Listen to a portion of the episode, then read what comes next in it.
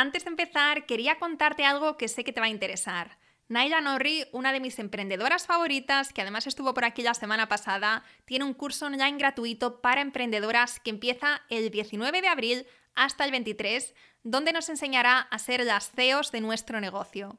Son cinco días de workshop donde compartirá estrategias 100% accionables para potenciar tu crecimiento y pasar de tu negocio actual a tu visión más ambiciosa. Para reservar tu asiento y estar conmigo en primera fila tomando notas, entra en yoemprendedora.es barra Naila. Naila se escribe N-A-Y-L-A. Y además al apuntarte recibirás un bonus exclusivo de Yo Emprendedora con la chuleta que usamos para todos nuestros lanzamientos, tanto antes, durante y después, y gracias a la cual hemos conseguido grandes resultados. La encontrarás en la misma página web cuando te apuntes al evento en yoemprendedora.es barra Naila. Nos vemos ahí. En lo que hablaba de coste de oportunidad, si yo por ahorrarme 12 dólares estoy invirtiendo 12 horas de trabajo, es que estoy valorando mi tiempo en un euro la hora. Y, eso lo hacemos mucho. Pero no, no nos damos cuenta. Tenemos que empezar a valorar nuestro tiempo en dinero. Hola, soy Laura Orzaiz y me encanta hablar de marketing, redes sociales, mindset y todo lo que hay detrás del fascinante mundo del emprendimiento. Me defino como una friki de los negocios, introvertida confesa y amante del buen café. Después de cuatro años de altibajos materializando mis ideas, me decidí a crear Yo Emprendedora, un espacio de inspiración, formación y liderazgo femenino para salir de nuestras cuevas, aprender de las mejores y ayudarnos y apoyarnos mutuamente. Piensa en este podcast como tu ratito semanal para desconectar del día a día y reconectar contigo misma, tu negocio y tu misión. Y si quieres más, entra en yoemprendedora.es. Ahí encontrarás toda la información para inscribirte en el club online, nuestros eventos bimensuales, las notas del podcast y mucho más. Sube el volumen que empezamos. Estás escuchando el episodio 133 del podcast Yo Emprendedora. Hoy vamos a hablar de un tema que a todas las que estamos aquí nos interesa porque tarde o temprano tenemos que considerar para seguir creciendo y para no rompernos. Si te pregunto el motivo por el que has decidido emprender, seguro que no me dices que era para trabajar 24/7 y no tener vida más allá de tu proyecto, ¿verdad? Este objetivo, este para qué, el por qué empezamos a emprender, no podemos olvidarlo por el camino, aunque nuestra realidad actual sea bastante diferente a aquello que estamos intentando conseguir. Y te lo digo por experiencia. Desde los 22 años que empecé a emprender, mi vida era trabajar y trabajar y pensar y soñar con proyectos e ideas. Y lo que me pasó es que cuando empecé a conseguir esa situación laboral que me permitía tener más tranquilidad financiera y hacer espacio en mi vida para otras cosas importantes, que al final, repito, era el motivo por el que estaba emprendiendo, me súper bloqueada y realmente no sabía por dónde empezar. Y sí, yo llegué en cuanto pude,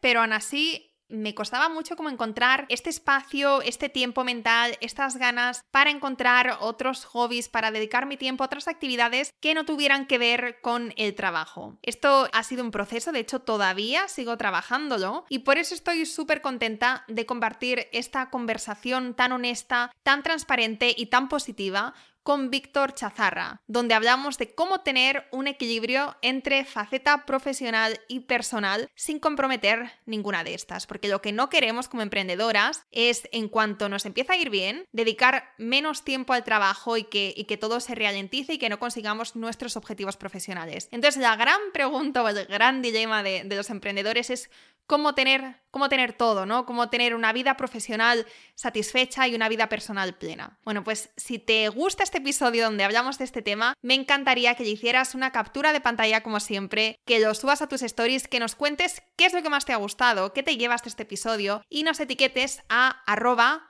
vmchazarra y arroba yoemprendedora.es. Muchísimas gracias y ahora sí, empezamos. Hola Víctor, ¿qué tal? Bienvenido al podcast. Hola Laura, ¿qué tal? Encantado de, estar aquí. Muchas gracias por, invitarme, la verdad que es un placer. Es un placer para mí. Ahora mismo, ¿dónde estás? Ahora mismo me encuentro en Bali. En Bali, claro. Digo, es un placer y sobre todo porque estoy viendo, bueno, eh, un fondo diferente. Eh, no es el típico fondo, claro, no nos estáis viendo. Cuando decimos Bali, pues a lo mejor se están imaginando los arrozales, todo esto. Ahora mismo, ¿qué hora es eh, en Bali?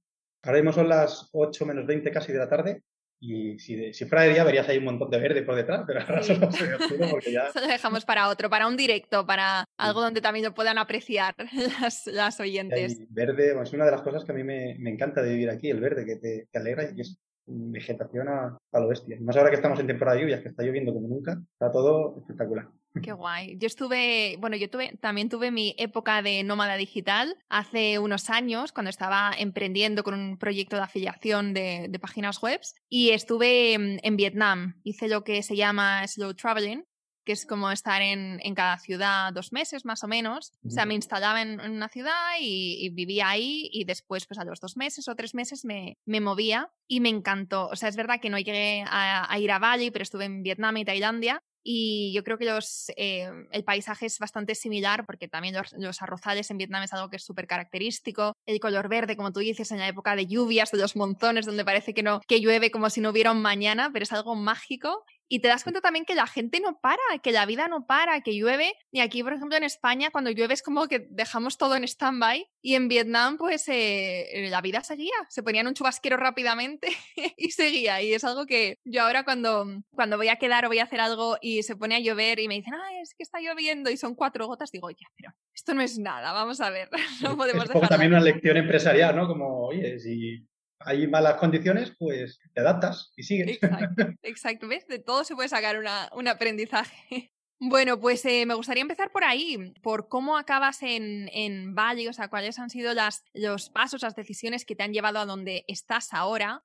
Eh, en esta entrevista, como decíamos al principio, antes de empezar a grabar, vamos a hablar sobre un tema que a mí ahora personalmente me obsesiona bastante, que es el tema de cómo tener un mayor equilibrio en las áreas importantes de nuestra vida. Porque es verdad que cuando empezamos a emprender estamos dispuestos a, dejarlo todo, eh, a trabajar lo que no está escrito, a dedicarles fines de semana, eh, festivos, eh, vamos, echarle tiempo al tiempo, porque al final para que un proyecto se convierta en algo más que un proyecto, pues hay que echarle horas, de eso no hay ninguna duda. Pero sí que es verdad que cuando pasas al siguiente nivel, que puede llegar pues a lo mejor al año, año y medio, ya es como que tu cuerpo y tu mente empiezan a pedirte eh, un mayor equilibrio, ¿no? Es algo que, que empiezas a necesitar. Eh, no puedes sostener al final durante tanto tiempo eh, este caos, ¿no? El, esta vida de, del emprendedor que no para. Pero claro, es como cómo consigues tener un, un equilibrio en tu vida y al mismo tiempo eh, seguir creciendo, ¿no? Y seguir eh, pues consiguiendo tus objetivos y acercándote a lo que para ti es el éxito, ¿no? Según eh, lo que tú consideres. Entonces, eh, bueno, es un poco lo que vamos a hablar eh, hoy en este episodio, que como te digo, es un tema del que ahora mismo bueno, me, me, interesa mucho, lo pienso mucho, me informo mucho, leo mucho sobre esto, así que feliz de tenerte por aquí porque también sé que es uno de los tuyos. Sí, totalmente. El tema, como decías, del equilibrio, de hecho, mi, mi, escuela se llama Escuela de Negocios Equilibrados, precisamente. Uh -huh. El tema del, eh, del equilibrio es, es, vital. De hecho, eh, como empecé a viajar, no, yo no me esperé ni un año y medio. Yo empecé a viajar cuando llevaba, creo que, dos, tres meses de emprendimiento nada más. Pero, claro, porque para mí el, negocio tiene que ser como una Evidentemente hay que trabajar, eh, no se trata de eso que nos, que nos han vendido durante años, de los ingresos pasivos. Eso es un cuento chino. Por muy pasivo que sea, al final tienes que trabajarlo para que eso te entre luego pasivamente, hay que trabajar mucho antes y, y durante. Sí. Entonces, de pasivo tiene también poco. Pero, pero bueno, sí, que al final eh, el, el, negocio para mí tiene que ser eh, una herramienta para llevar la, la vida que, que, quieres. Yo en este caso, pues tenía, tenía ese, esas ganas de, de viajar, de, de, ver mundo. Y tampoco soy tan nómada, como decías tú, del slow travel. O sea, yo empecé a viajar en teoría, pero al final llegué a Bali y me quedé aquí. Así que viajar viajo poco, solo que vivo, que vivo en Bali. Pero, pero sí, para mí eso eh, fue precisamente el tener un negocio, en lugar de esclavizarme, fue todo lo contrario, me, me liberó. Un negocio de, de, haciendo servicios, como freelance, y fue precisamente una liberación porque de repente podía, podía hacerlo. Pasé de trabajar en, en el mundo corporativo a, a de repente, sí, lo que puedo hacer, lo puedo hacer desde cualquier sitio, porque, uh -huh. porque no me voy. Entonces me fui, me fui a probar dos meses a la India, eh, al final estuve solo uno, vine a Bali y aquí me, me enamoré del sitio y, y, aquí seguí. Y al final eso fue prácticamente desde, desde el principio. Entonces yo creo que eh, si evidentemente, sobre todo al principio hay que trabajar más, hay que dedicarle mucho esfuerzo, pero creo que también hay que hacerlo de una manera más o menos inteligente, centrándote en lo que realmente te, te, da más retorno y en lo que además disfrutas. Uh -huh. Entonces, yo, la verdad es que yo sigo en el proceso, ya no, no, no nunca quiero venderme como, yo soy aquí es, no, yo simplemente me dedico a esto y tengo, porque he visto lo que funciona haciéndolo, haciéndoselo con otros clientes, he visto con mis clientes cómo cuando han empezado a delegar, cuando han empezado a automatizar, cómo han crecido sus negocios viviendo mejor, incluso que cuando su negocio era mucho más pequeño. Entonces fue un poco como, voy a tirar por aquí porque además me, me, llama, me llama mucho, encaja mucho con, con mis valores y por eso me, me, centré en eso. Pero si al final es eso, es yo creo que tener en mente siempre que el negocio sea la herramienta para llevar la vida que quieres. La vida que quieres puede ser vivir en Bali o puede ser llevar a, a tus hijos al colegio recogerlos todos los días, cada uno con sus objetivos, pero que precisamente eh, el negocio nos permita eso que a lo mejor un trabajo corporativo no te lo puede, no te lo permite porque, te, porque tienes que estar hasta las 8 de la tarde en la tienda, por ejemplo. Entonces, yo creo que eso es la, una de las, de las claves para mí de tener un negocio, el buscar esa libertad. Lo que pasa es que la mayoría de las veces, al final lo que nos pasa es al revés, que nos esclaviza mucho más de, de, de cuando, por ejemplo, tenemos un trabajo eh, para terceros en una empresa. Totalmente. Eh, hemos pasado muy por encima el hecho de que te fuiste a la India, luego acabaste en Bali. Aquí hay una historia y quiero profundizar en ella. Primero quiero saber qué hacías antes de, de emprender y de buscar eh, esto, ¿no? Eh, este equilibrio y de buscar también el desarrollarte también como persona a través de, de un negocio. Cuéntame qué es lo que hiciste y qué es lo que te animó a dar el paso a ponerte por tu cuenta. Pues, a ver, realmente eh, he estado mucho tiempo y, he estado trabajando eh, toda la vida, incluso antes de tener edad legal de trabajar, ya he hecho mis cosillas. Y, y bueno, eh, trabajé también mientras me sacaba la carrera, mientras estudiaba y demás. Y luego, bueno, durante los últimos años antes de emprender estuve bastante, estuve como varios seis años eh, trabajando en ventas en, en una multinacional, bueno, en dos multinacionales. Y eh, luego lo dejé para montar un negocio, un negocio más a lo que eh, que ahora mismo no, en, en, el que no me metería, que como más montar una startup, era porque en aquellos momentos no, no, no tenía esa simplicidad la que ahora trato siempre de simplificar al máximo. Lo que se respiraba en, aquel momento, lo que te enseñaban es montar una startup, buscar financiación, una cosa muy compleja. Y me pegué una leche pero muy buena. Eh, pues estuve pues, más o menos un año y pico intentando levantarlo, me quedé sin ahorro, hasta que ha llegado. No, pero bueno, por el camino aprendí, aprendí muchísimo. Volví a trabajar en, en, un, en empresa, además en trabajos como de menor cualificación, pero bueno, en un momento lo tenía que hacer, pero yo seguía sintiendo que tenía que, que emprender, que, que, era lo que me gustaba, que era la libertad y que era ya no solo la libertad, sino también la responsabilidad de que el trabajo dependa de mí, no de otro. Uh -huh. Por ejemplo, no, yo no vengo de una familia emprendedora. Eh, por ejemplo, mi madre siempre está tienes que, y todavía a estas alturas todavía sigue enviándome ofertas de trabajo, que no quiero, que no quiero emprender, que no es seguro, o sea, para mí, sobre no, el trabajo es más seguro que trabajar para otro. Para mí no, para mí es más seguro depender de mí que de otro, porque uh -huh. trabajando para una empresa no sabes lo que puede pasar, si te despiden, si la empresa se va a, a quiebra, uh -huh. depende de las decisiones de otra persona. Entonces, para mí, además de la libertad, es la, la seguridad de que por lo menos dependa, dependa de mí. Y, y, nada, finalmente, después de, de, volver a trabajar, volví a emprender, pero ya de una manera mucho más, más lean, como se dice, mucho más eh, básica, con mucho menos, eh, con mucho menos eh, compromiso, menos riesgo, mejor dicho. Uh -huh. Y fue pues dando servicios, que yo creo que es una muy buena manera de, de empezar, menos eh, compromiso, menos eh, compromiso económico sobre todo, uh -huh. es más flexible, pero también es cierto que cuando das servicios estás cambiando tiempo por dinero, entonces ahí es cuando uh -huh. hay que donde, donde viene ahí el, el peligro. Entonces, eh, ahí es cuando también tenemos que empezar a ver si seguimos dando servicios. Yo, por ejemplo, también estoy pivotando un poco, sigo dando algo de servicios, un poco más en mentoría ahora y en vender infoproductos, pero bueno, los servicios siempre son interesantes, yo creo, porque además mmm, me permiten estar en más en, en, contacto con el mercado, con mm. lo que pasa, con, con, con, el, con el mundillo hoy en día. Entonces, eh, para mí es importante, por ejemplo, dar servicios, pero eso no deja de ser cambiar tiempo por dinero, también hay que empezar a darse cuenta de que tenemos que sistematizar los, los, procesos de nuestro servicio para que,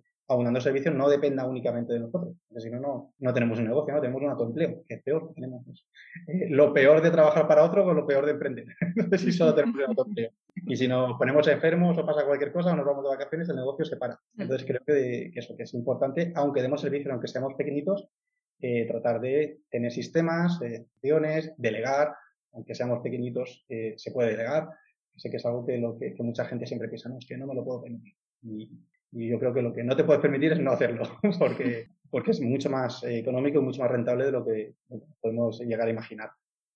Eh, sí, estoy totalmente de acuerdo con esto que comentas de, los servicios. Creo que es una buena forma para empezar, creo que es un buen punto de inicio porque te da muchas tablas, eh, porque vas a aprender muchísimo, porque vas a ver las necesidades reales de la gente y después esto cuando vayas a crear cursos, infoproductos, pues vas a tener ahí como mucha más información para después pasar al, siguiente nivel. Pero mm, eh, para empezar creo que está bien, pero sí que es verdad que como tú dices, que va a llegar un punto en el que este intercambio de tiempo por dinero, pues como que se te va a quedar corto, vas a ver que hay muchas limitaciones y, hay un mundo ahí fuera también de posibilidades, ¿no? De, ahora vamos a hablar de todo esto. Quiero que empecemos por el tema ahora de delegar, porque mm, tú acabas de mencionar que incluso cuando somos pequeñitos, que podemos llegar. Y seguro que aquí alguna y alguno le ha rechinado muchísimo. Solemos pensar que para, que para tener equipo, para empezar a delegar, eh, que tenemos que, bueno, primero que tenemos que estar facturando cierta cantidad, ¿no? Que tenemos que tener una solvencia económica para poder permitírnoslo. Y eso, pues cuando somos pequeñitos, muchas veces lo vemos bastante, bastante lejos, sinceramente. Y por otro lado, también eh, las creencias limitantes de nadie lo va a hacer igual que yo,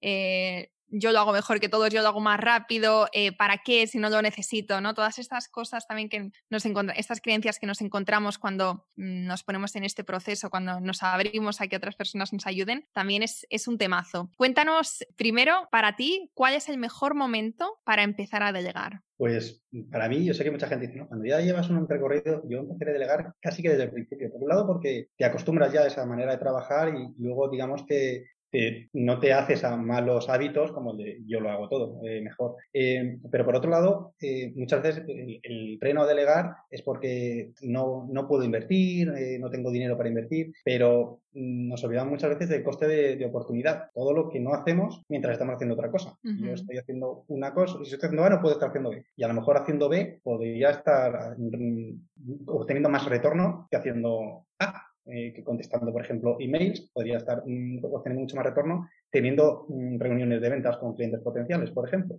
Entonces, desde el primer momento podemos delegar. También es cierto que mm, todavía, pues yo creo que los negocios digitales cada vez menos, pero ser los negocios tradicionales, se tiene todavía la, creencia de que delegar es contratar a una persona en nómina, 40 horas, seguridad social, todo, y no es así. Eh, hoy en día, y más ahora con, desde el COVID todavía muchísimo más, muchísimo más, el teletrabajo, digitalizar, tener todo digitalizado, nos permite, aunque nuestro negocio no sea digital, pero tener toda su parte burocrática digitalizada nos permite poder trabajar con cualquier persona en el mundo.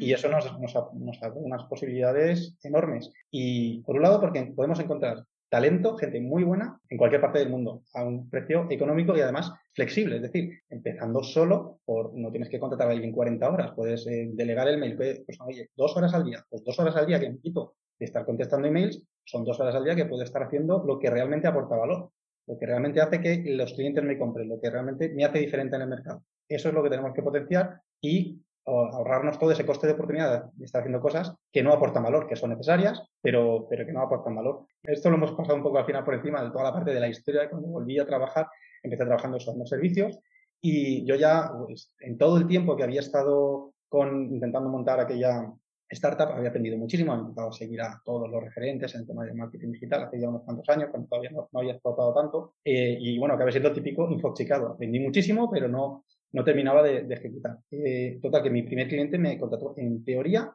en principio, para contestar email, nada más. Era un infoproductor bastante potente y yo, como quería entrar en, ese mundo y quería aprender, porque también decías antes de cuando haces servicios aprendes. Y sobre todo, si buscas buenos clientes, aprendes mucho, pero este cliente, este infoproductor, también le pasaba exactamente lo mismo. Tenía ya una marca bastante reconocida, pero mm, tampoco vendía, no, estaba en una situación muy, muy bollante y le daba miedo contratarme le daba miedo y, bueno, fue como dos horas al día eh, para contestar emails y tal. Pues eso no pasó nunca, nunca, porque empezó a delegar. Yo además, como yo venía ya también infoxicado, pero no practicaba, practicaba y él tenía ya un negocio real en el que yo empezaba a practicar todas las cosas que ya había aprendido y empezó a ver que al delegar, él primero hacía cosas eh, que en las que él tampoco era tan especialista, con lo cual estaba haciendo, las cosas las estaba haciendo alguien que era especialista en eso. Si tú contratas a diferentes especialistas para hacer diferentes tareas, en lugar de tú estar haciendo todo, lo van a hacer mejor. yo siempre pongo también el ejemplo del logo. Yo antes me hacía mis propios logos, que eran horribles y encima me tiraba un montón de tiempo. Pues el último lo contraté en Hyber, que me costó 12 dólares y, me ahorró 8 no, 16 horas de trabajo, a lo mejor dos días de trabajo. Entonces, si yo, por lo que hablaba de coste de oportunidad, si yo por ahorrarme 12 dólares estoy invirtiendo 12 horas de trabajo, es que estoy valorando mi tiempo en un euro la hora. Y, lo, y eso lo hacemos mucho, pero no, no nos damos cuenta. Tenemos que empezar a valorar nuestro tiempo en dinero. Cuando yo me dedico al 100% a lo que realmente aporta valor y me, da ventas en mi empresa, ¿cuánto dinero genero? Vamos a centrarnos en eso y todo lo demás lo, delegamos. Entonces, como te, comentaba, eh, yo he acabado en esto precisamente por este cliente, porque vi el efecto tan brutal que tuvo cuando empezó a delegar. Al final es hasta adictivo, porque empezamos, eh, empezamos con eso. En una semana apenas habíamos contratado a otra persona para que contestara el mail eh, para, que, para que hiciera lo que iba a hacer en un principio y yo empecé a hacer otras cosas que antes estaba haciendo él. Pero claro, yo era más especialista en eso, la parte técnica se me da bastante bien y demás. Entonces, claro, empezó él a centrarse en lo suyo, que era comunicar, en, enseñar, a dar cursos y demás, y yo a controlar más la parte técnica, la parte de embudo, de tráfico. Entonces fue creciendo, fue vendiendo más, entonces fue ampliando equipo y cada vez más y más y más. Y bueno, el crecimiento fue exponencial. El primer año multiplicó por cinco la facturación, luego por dos o tres, luego volvió a doblar, o sea, y todo por, no porque me contratara a mí, sino porque se centró en lo importante, en lo que realmente le aporta valor, o sea, le, da retorno, en lo que él realmente brilla y todo lo demás para los sistemas y los procesos, sean automatizaciones o, sean eh, personas haciéndolo. Pero tú dedícate a lo que realmente, realmente brillas, que encima lo vas a disfrutar más. Me estaba acordando ahora cuando estabas diciendo esto, la primera vez eh, que empecé a trabajar con Estefanía, que es, ahora mismo tenemos dos personas en el equipo. Está Estefanía, que empezó como asistente virtual, que ahora está en la parte de comunicación, y está Rocío, que es asistente. Eh, yo empecé a trabajar con Estefanía de prácticas porque me contactó, me ofreció pues eh, trabajar tres, meses, creo que eran, eh, completamente gratis, tenía que hacer unas prácticas y a mí me, llamaba la atención la idea de un asistente virtual. Y es verdad que, como decía antes, tenía un montón de, creencias limitantes, de, de, reparos a la hora de trabajar con otra persona. Sentía que no lo necesitaba y no me daba la, y la frase de no me da la vida no paraba de decirla, pero fíjate cómo somos que mm, a pesar de que yo sabía que, que no, o sea, que, que, que no, no, levantaba la cabeza por la cantidad de, de, trabajo que teníamos, no veía la necesidad de, de delegar o de tener a otras personas en el equipo. Y lo que tú decías de que es adictivo, completamente. O sea, una vez que, que entró que empecé, o sea, que empecé a ver el impacto tan grande que tenía no solamente en el negocio, porque claro, como tú dices, tienes una persona que, que está centrada en una tarea o en las tareas que sea, pero que eh, es especialista en esa tarea, aunque sea contestar emails, lo va a hacer mejor que tú porque em, primero, o sea, está presente en esa tarea y no está haciendo otras 20 al mismo tiempo y eso pues a nivel negocio está mucho mejor porque das un muy buen support o vamos, lo que vaya a hacer esta persona lo va a hacer mejor que tú en segundo lugar, tú vas a ser el visionario, el estratega que tu, negocio necesita, porque si un emprendedor si nosotros que tenemos un negocio estamos haciendo tareas de línea, luego no tenemos espacio mental para pensar en el marketing, para pensar en lanzamientos, para pensar en embudos de venta, porque no tenemos tiempo. ¿no? Entonces, una vez que, metemos gente en nuestro, en nuestro negocio y nos vamos liberando, tiene un eh, impacto a nivel negocio tremendo. Es adictivo, como decías, o dos meses ya eh, metía, bueno, empecé a llegar más me hice una lista de todas esas cosas que no tenía que, hacer yo necesariamente, que podía hacer otra persona.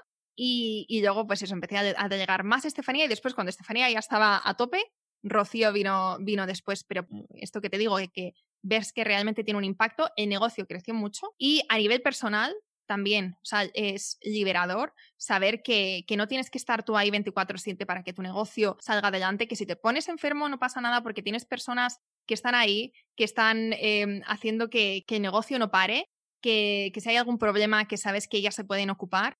Y eso también, pues como te digo, es paz mental y mm, te permite también tener festivos, tener fines de semana. Incluso yo hice un lanzamiento que fue en, mi cumpleaños el, año pasado y, fue mi, cumpleaños y yo apagué el móvil y dije, Estefanía, tú te ocupas se ocupó ella de un lanzamiento entero un día que fue súper intenso, tuvimos un montón de altas y yo tenía el móvil apagado y no sabía lo que estaba pasando. O sea, ese, e, ese nivel de tranquilidad y también de, de saber que tienes gente capaz y que estáis remando en la misma dirección y bueno, pues eso aporta muchísimo también.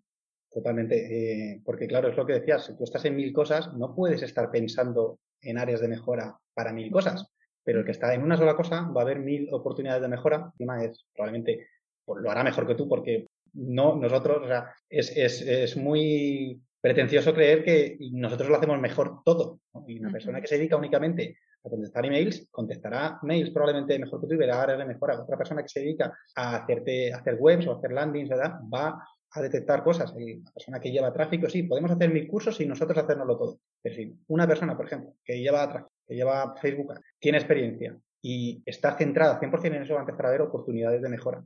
Y, a mí me pasa, por ejemplo, con, precisamente con este cliente que te he hablado antes, que ahora estoy como una fase llama de salirme del equipo. En el, al salirme, empiezo a ver cosas que antes no veía. Oye, y si hemos hecho así, ¿por qué no, por qué no hemos hecho esto? Porque empiezas a ver como la, la big picture que dice en, inglés, lo, lo, ves todo con una cierta distancia y entonces ves oportunidades, ves cosas que se pueden hacer, eh, pero si tú estás en mil cosas a la vez haciendo y no te, no te, da tiempo a pensar, y además eso, que si encima el que lo hace es un, especialista, pues, pues muchísimo, eh, que va, va, a haber cosas que a ti no se te ocurrirían nunca. No, podemos pensar que nosotros somos mejores en todo que, cualquier especialista. Es que no es así. Nosotros somos probablemente muy buenos en algo, y eso es precisamente lo que tenemos que potenciar a muerte para que precisamente eso es lo que, eso es lo que nosotros somos buenos, sea lo que nos diferencia y lo que nos haga mm, dar con nuestro, o sea, dar ese punto diferenciador en nuestro mercado.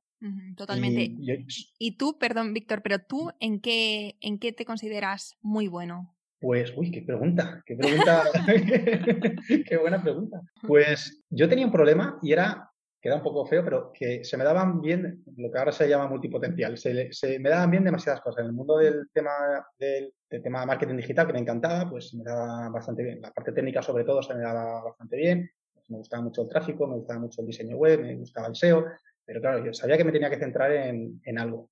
Y, y, bueno, al final de, de, eso que puede ser un problema una debilidad que, que te gusten demasiadas cosas, hoy también puede ser eh, una, una fortaleza en el sentido de que puedes, por ejemplo, coordinar. Puedes empezar a coordinar más y a tener esa visión de, de negocio. Entonces, se me da bien a lo mejor ver toda la parte estratégica. Eso y, y, además unirlo con la parte tecnológica antes de hacerlo tú, delega, pero si se puede automatizar, también automatizarlo, dependiendo también de un poco el valor. Yo siempre digo, las, las personas tienen que, dar para, tienen que estar para aportar el valor que una máquina no puede dar. Si la persona está haciendo un trabajo súper mecánico, hay que automatizarlo y que esa persona realmente se, se enfoque en dar un, un, ejemplo, un negocio normal y corriente, una asesoría, por ejemplo.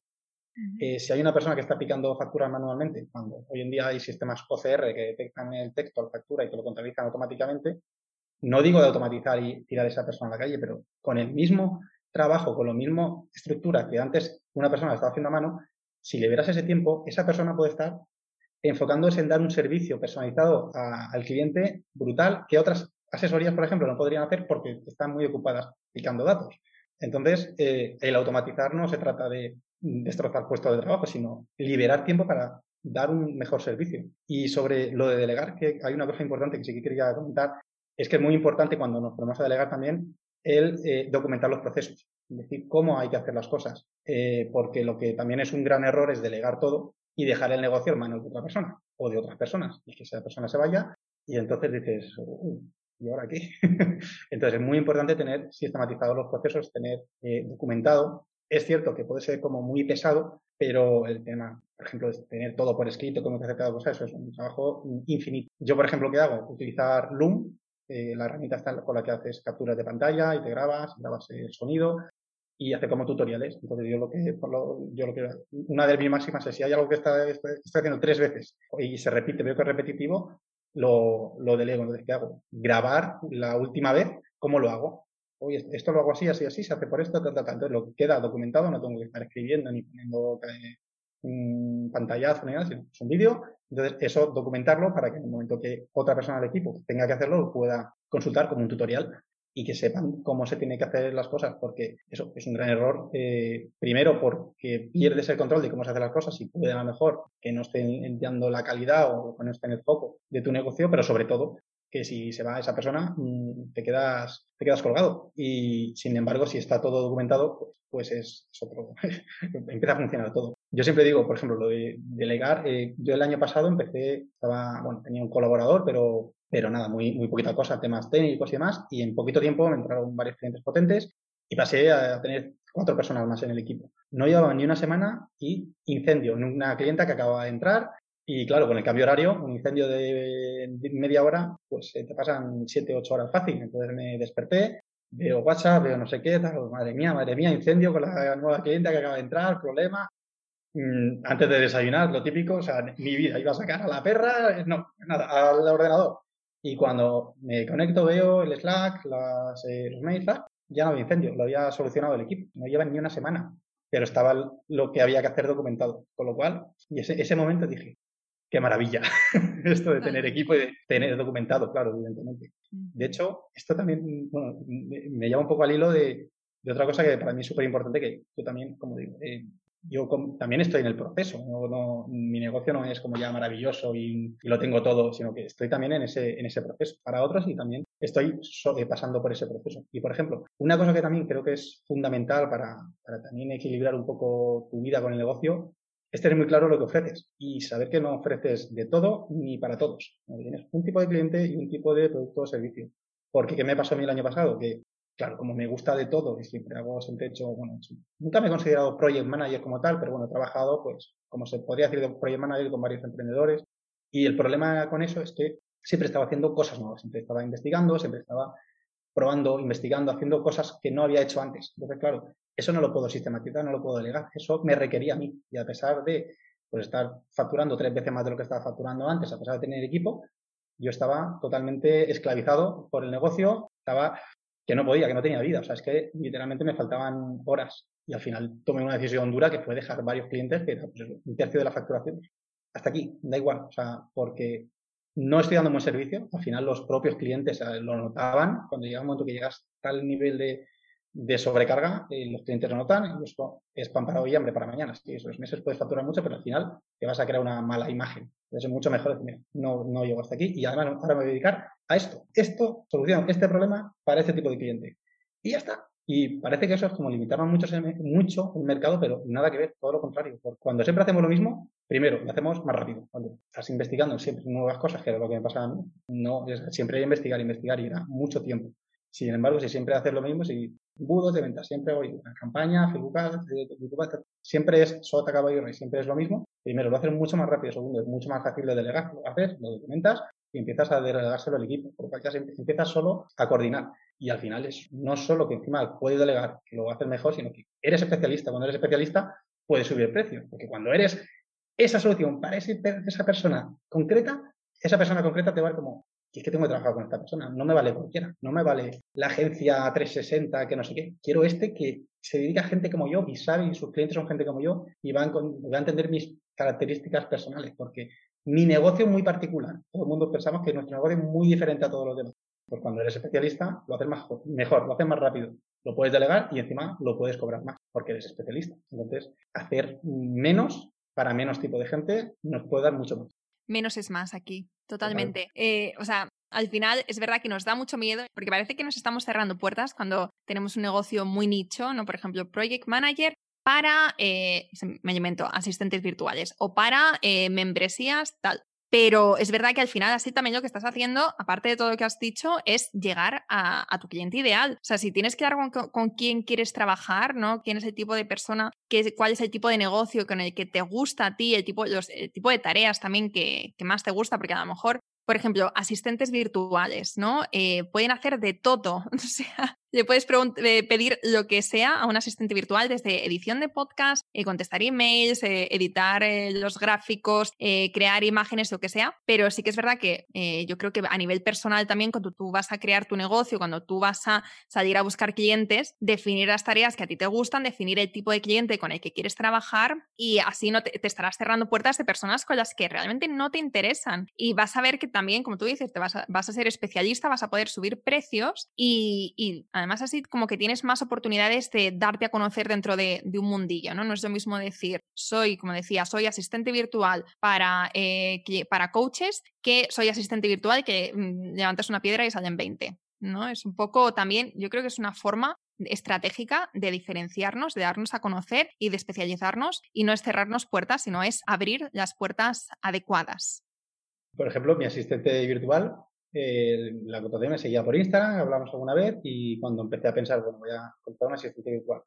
bueno, esta, esta chica que me ha escrito varias veces, voy a ver, miro su perfil, asistente virtual para nómadas digitales. Digo, Fíjate. Es ella. no entrevisté a más gente. La entrevisté, me cuadró y dije, pues ya está. y llevamos un año y pico y yo encantado de, que me ayude porque es una maravilla. O sea, lo que te decía, es, adictivo. Hoy, hoy mismo lo mismo. Tenía algo y, uy, si esto ya está hecho. Si no, si no se lo he pedido, pero ya está hecho. Eso es eh, maravilloso. y lo de hecho, lo de, tener tu nicho, tener tu, tu cliente, claro, es que primero tu comunicación con ellos va a ser mucho más directa, vas a dar mucho más en sus dolores, en tu, propuesta de valor, es que, y ellos se van a sentir como, es que esta es la persona que me va a, entender. No quiero una persona generalista, quiero esta, porque todos pensamos que es que nuestro caso es muy diferente, es muy especial y que mi negocio es muy diferente. Entonces, como yo pienso que mi negocio es muy diferente y veo y encuentro a alguien que entiende mi negocio, que ha trabajado con mi negocio, que es muy diferente, que luego no lo es tanto, pero todo el mundo pensamos eso, pues dices, es que es esta persona con la que tengo que, trabajar. Exacto. Y luego además, para hacer un último apunte, cuando tienes un canal de comunicación y tienes, o sea, estás especializada en un nicho, también, o sea, la forma en la que tienes de comunicar, los temas de los que, de los que vas a tratar, los puntos de dolor de tu cliente, ahí vas a dar en el clavo.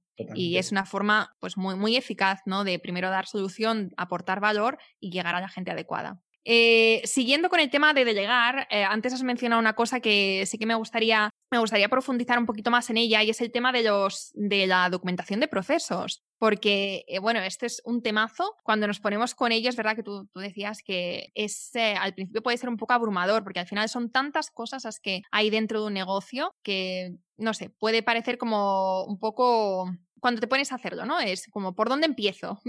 Para empezar con esto, ¿por dónde empiezo? Dentro de todas las tropecientas cosas que hacemos. Entonces, cuéntanos un poco brevemente para hacernos una idea con este podcast de por dónde empezar, aunque no tengamos equipo, porque eh, la documentación de procesos se empieza a hacer, chicas, antes de tener equipo, idealmente, porque así cuando vayas a delegar vas a tener ya tu wiki donde em, tu asistente virtual o la persona que sea que vaya a entrar en tu equipo puede ir ahí puede, y puede encontrar los materiales y no tienes que empezar desde cero y invertir tanto tiempo en, entrenar a esta persona. Entonces, para hacernos una idea así muy breve de por dónde empezar a hacer nuestro wiki, ¿qué, nos recomiendas?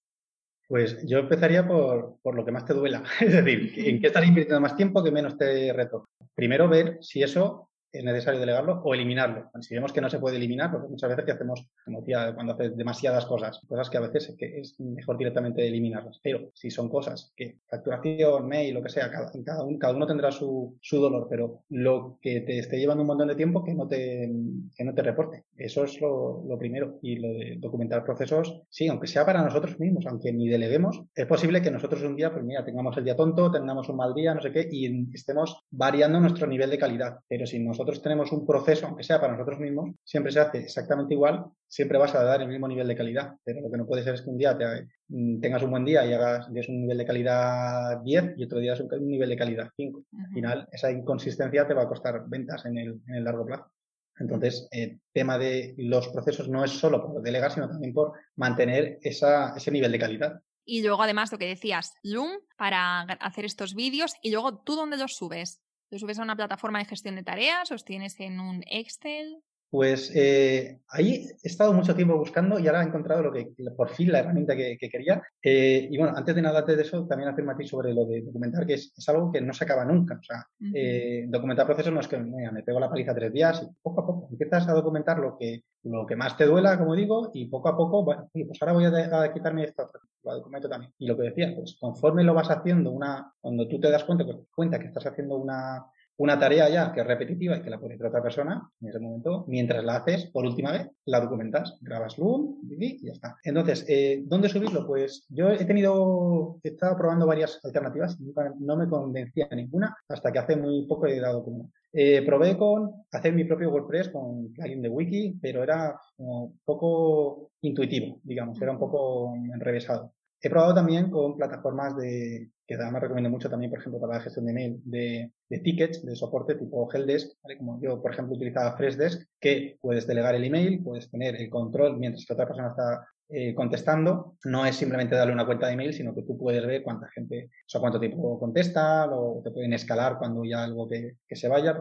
no me quiero ir demasiado por ahí, pero en esa misma herramienta también hay una parte de soluciones, de procesos, donde tú puedes de ponerlo. Yo lo tenía ahí, que era pues una manera bastante intuitiva y bastante agradable de, a nivel visual, estaba bastante bien, bien organizada, pero me preocupaba tener todo en una herramienta de terceros que igual dentro de tres, cuatro o cinco años quiero cambiar y a lo mejor ese proceso de migración es terrible tienes todos tus procesos ahí. Entonces, otra opción que estuve probando era Google Drive, pero lo malo de Google Drive es que los documentos los tienes que abrir, es encontrarlos como más pesados, se te abre una nueva pestaña, cargar documentos, todo un poquito más, eh, más pesado. Pero claro, Google Drive, no sé, como que me da muchísima más confianza en el sentido de que sé que es Google Drive, o sea, es Google, eso va a estar eh, siempre, prácticamente.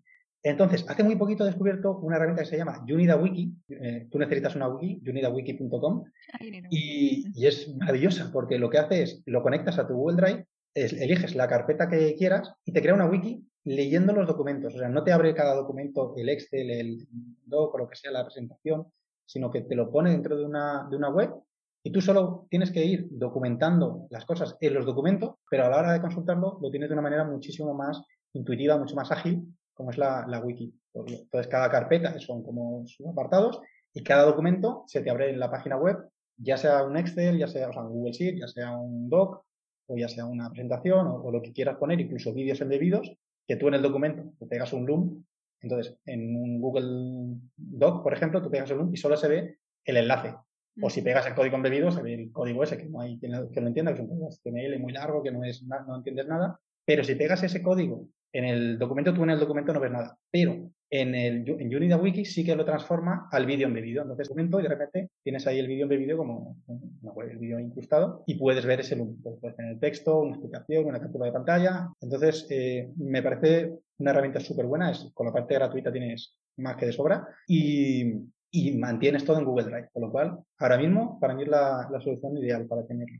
Qué chulo, pues muchas gracias por, por esto, nunca lo había escuchado. Eh, lo voy a dejar en las notas del podcast por si alguna no ha pillado el nombre. Eh, you Need a Wiki. Nosotros lo hacemos en Trello. Tenemos una carpeta para documentar procesos y ahí también eh, nos va bien, pero es verdad que siempre estoy buscando como, bueno, la herramienta ideal porque todavía me estoy iniciando. Yo hace unos meses me comunicaba con el equipo a través de WhatsApp. era un poco no sé, como me, el, tema de, usar herramientas o, Slack, por ejemplo, no sé por qué, pero parecía como que ya estaba yo demasiado ocupada, ya tenía yo que aprender demasiadas cosas en mi día a día como para que encima ponerme con... Pero no, es súper sencillo al final. Entonces nosotras usamos Slack para el día a día, Trello para gestión de tareas y Trello también para el wiki. Tenemos una carpeta donde vamos a ir documentando todos los procesos. Está, muy bien también. Si al final yo siempre digo que, ¿cuál es la, cuando me preguntan, ¿cuál es la mejor herramienta? Depende, o sea, no hay una mejor herramienta, es, para cada negocio puede ser eh, una diferente. Hay negocios que a lo mejor necesitan algo más complejo. Hay que también tener cuidado de no caer en la herramientitis de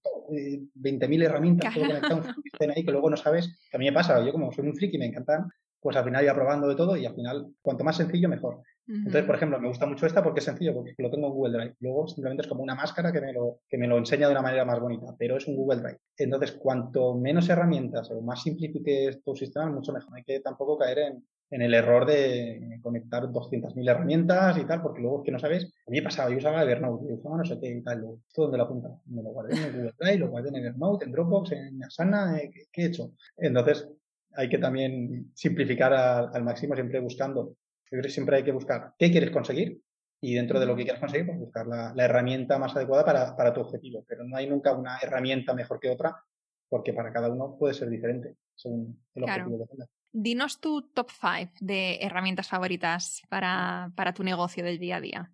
Bueno, Loom, Loom lo, yo creo que soy el cliente number one de Loom. O sea, eh, fácilmente puedo hacer 5 o 6 Loom al día. O sea, tengo, yo no sé, la de Loom que, tengo guardados ahí.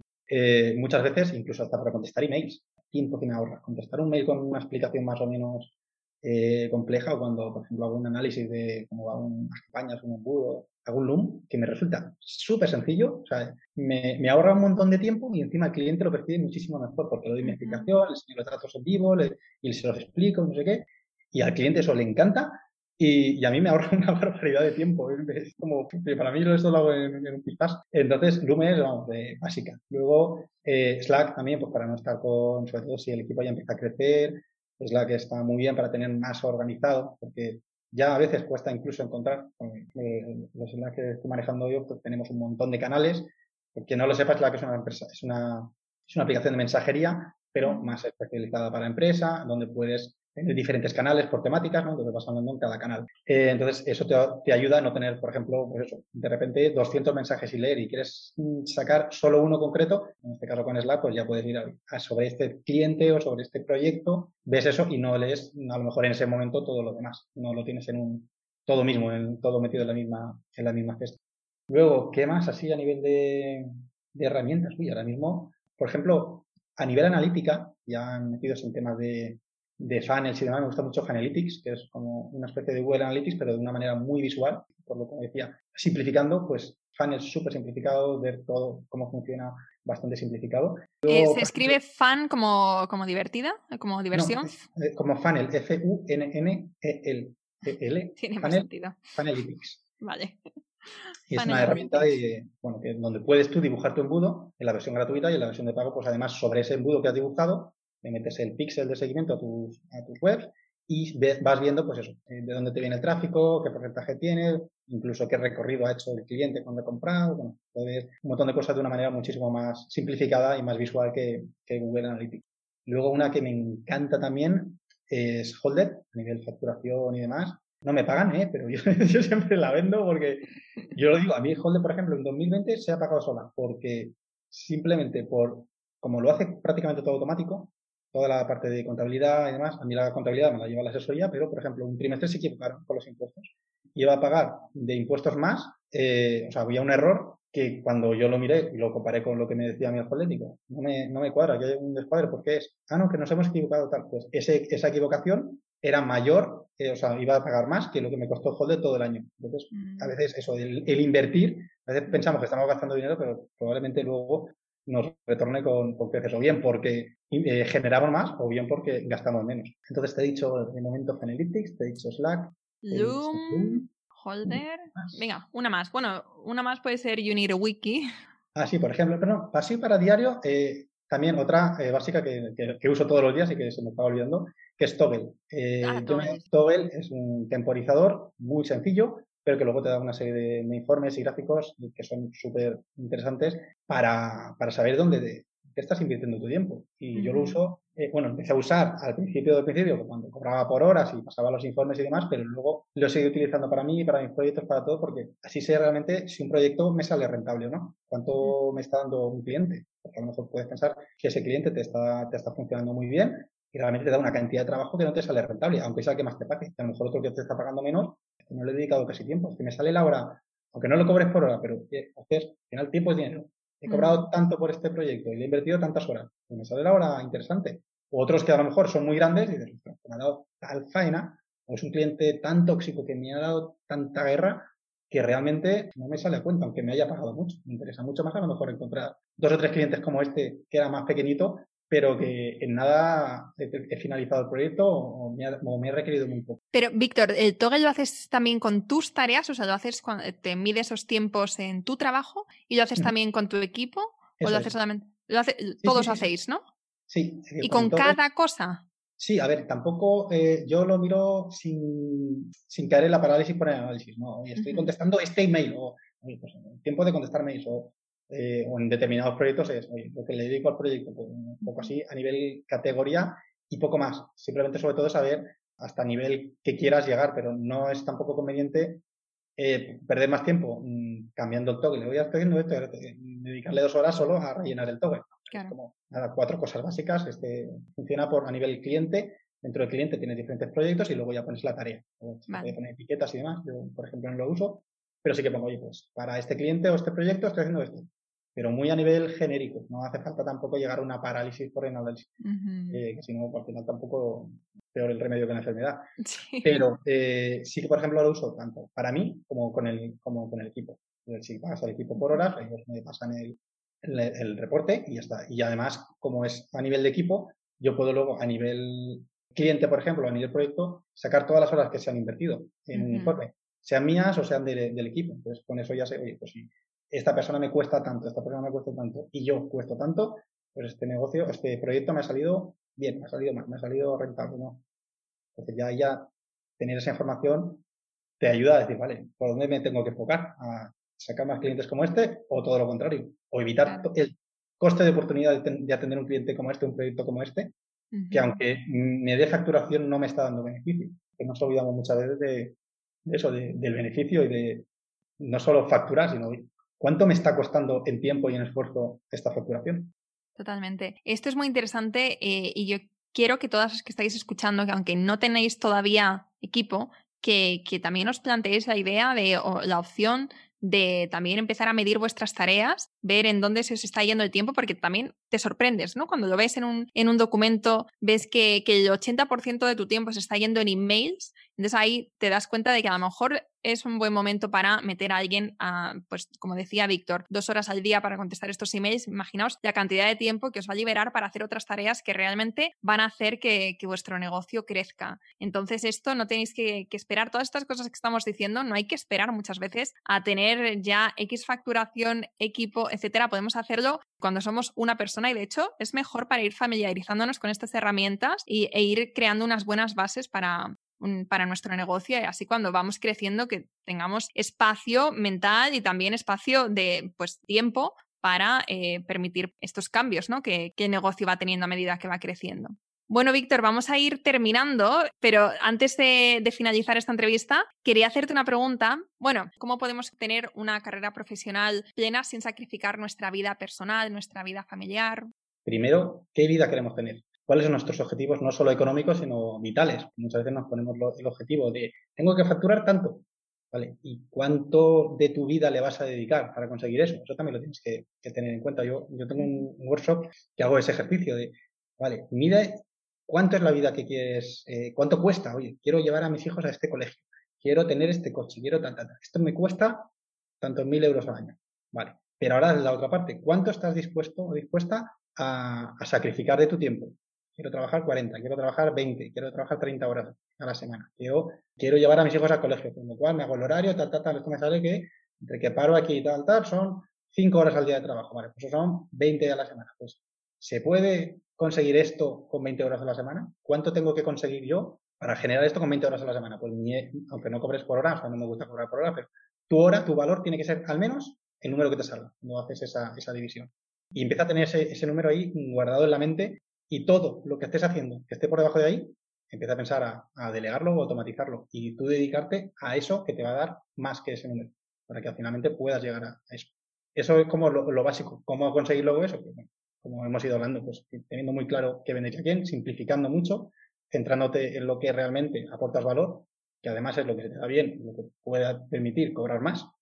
Y además, como decía, hacerlo mejor, como eres especialista y siempre estás haciendo lo mismo, te va a costar menos tiempo hacerlo, con lo cual tu valor ahora va a subir, lo vas a poder delegar, con lo cual tu valor ahora va a subir y lo vas a hacer mejor y vas a ser especialista, con lo cual tu precio va a subir y tu valor ahora va a subir. Cuando combinas todo eso, de repente, con pequeños cambios te pueden hacer un, cambio muy, muy grande. Qué bueno, qué bueno. Bueno, pues eh, con, esta, con esta reflexión tan interesante nos vamos cerrando esta, esta entrevista. Antes de terminar, Víctor, cuéntanos dónde te podemos encontrar, dónde podemos seguir aprendiendo contigo, dónde te podemos seguir de cerca. Pues eh, bueno, estoy en, varias, en varios canales, pero bueno, sí, sobre todo la que, la que más me gusta trabajar es el email marketing, así que en chazarra.com, ahí podéis, eh, podéis verme y, y entrar. Bueno, eh, voy a poner chazarra.com barra test, donde más podéis estar en contacto conmigo, donde más trabajo es el, email marketing, y ahí rellenar, si, si, os apetece, el cuestionario, un cuestionario de autoevaluación donde voy a preguntar cada, como todo, sobre todo esto de lo que hemos estado hablando hoy, cada una de las áreas de vuestra empresa, cómo lo estáis eh, gestionando y os mandará un diagnóstico personalizado de áreas de mejora que podéis hacer. Principalmente sobre todo esto que hemos estado hablando hoy, os daría vuestro, vuestro diagnóstico personalizado. Además también estoy en YouTube, mi canal Víctor Chazarra y bueno, principalmente eso, también en Instagram y demás, VM Chazarra, pero bueno, principalmente el email marketing y YouTube es eh, donde más eh, estoy dando contenido Así que allí, allí me podéis Y si te seguimos en Instagram, vamos a ver un poco sobre también tu maravillosa vida en Bali.